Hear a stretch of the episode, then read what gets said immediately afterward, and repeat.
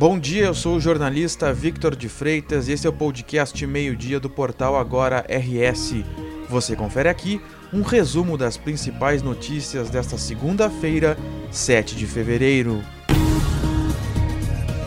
Porto Alegre retomou as consultas e procedimentos eletivos em suas 132 unidades de saúde nesta segunda-feira.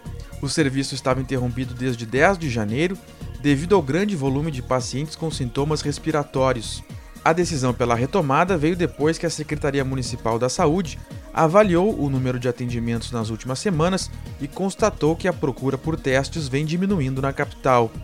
A direção da Atenção Primária em Saúde da capital diz que ainda há um percentual significativo de sintomáticos, mas que já é visível a redução. As equipes de saúde estão entrando em contato com os pacientes que já tinham consulta marcada para reagendar o atendimento para as próximas semanas.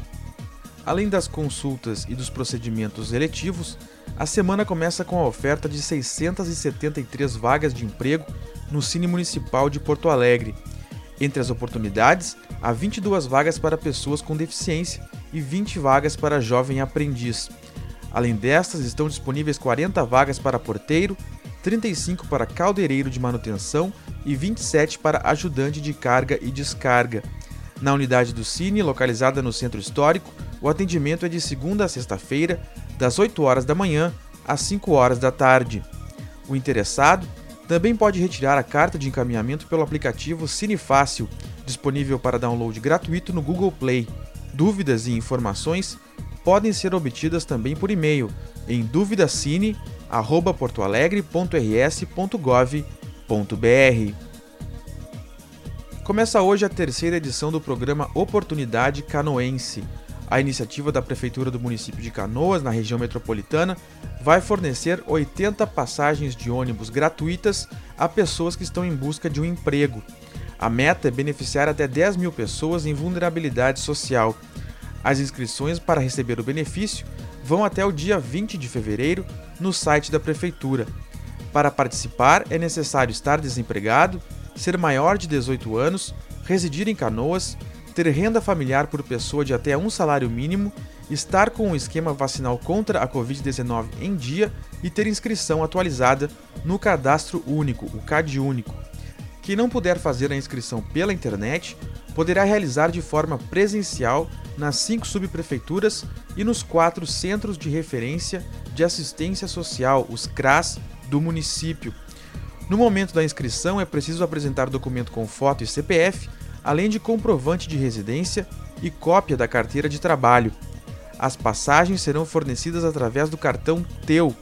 Ele será distribuído aos canoenses que ainda não contam com o bilhete.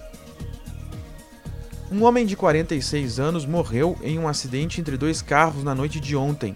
O fato ocorreu na ERS 240 em São Leopoldo, região metropolitana de Porto Alegre.